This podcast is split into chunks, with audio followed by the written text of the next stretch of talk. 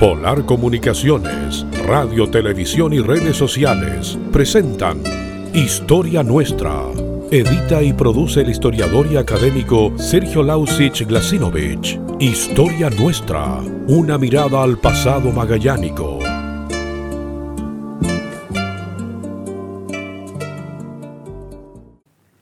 Muy buenos días. En Historia Nuestra hablaremos sobre Magallanes y sus respectivas jurisdicciones. La toma de posesión sobre el estrecho de Magallanes y territorios adyacentes se efectuó un 21 de septiembre de 1843 por la tripulación de la goleta de guerra Ancud, comandada por Juan Williams. Este acto da inicio a la presencia soberana de la República de Chile sobre todos estos confines australes americanos y su proyección hasta el Antártico profundo, al decir del prócer Bernardo Higgins. Las dependencias administrativas de Magallanes con las autoridades centrales fueron diversas.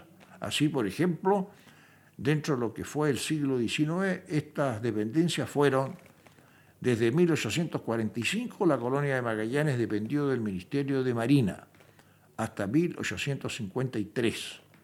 Desde julio 8 de ese año de 1853 dependió del presidente de la República, es decir, del Ministerio del Interior, hasta 1871.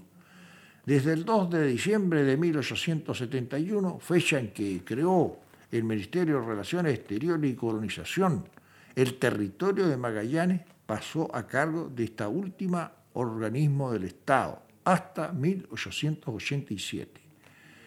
Desde el 21 de junio de 1887, en que se reorganizó el servicio de los ministerios, la colonia de Magallanes dependió del Ministerio de Industrias y Obras Públicas hasta 1889, en que según decreto de fecha 7 de mayo de ese año de 1899, la sección de colonización pasó a integrarse al Ministerio de Relaciones Exteriores.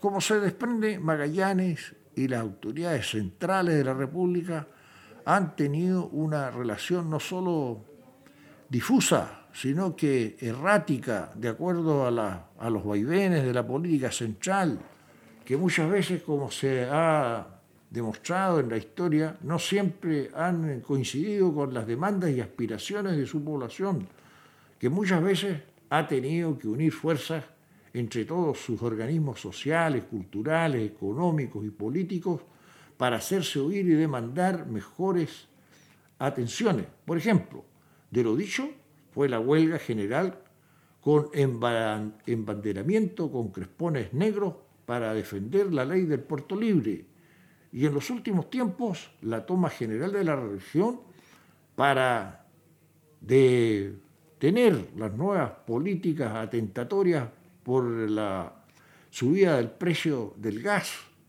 ambos símbolos muy característicos de la voluntad del pueblo magallánico por hacerse escuchar y respetar ante los poderes centrales de la República.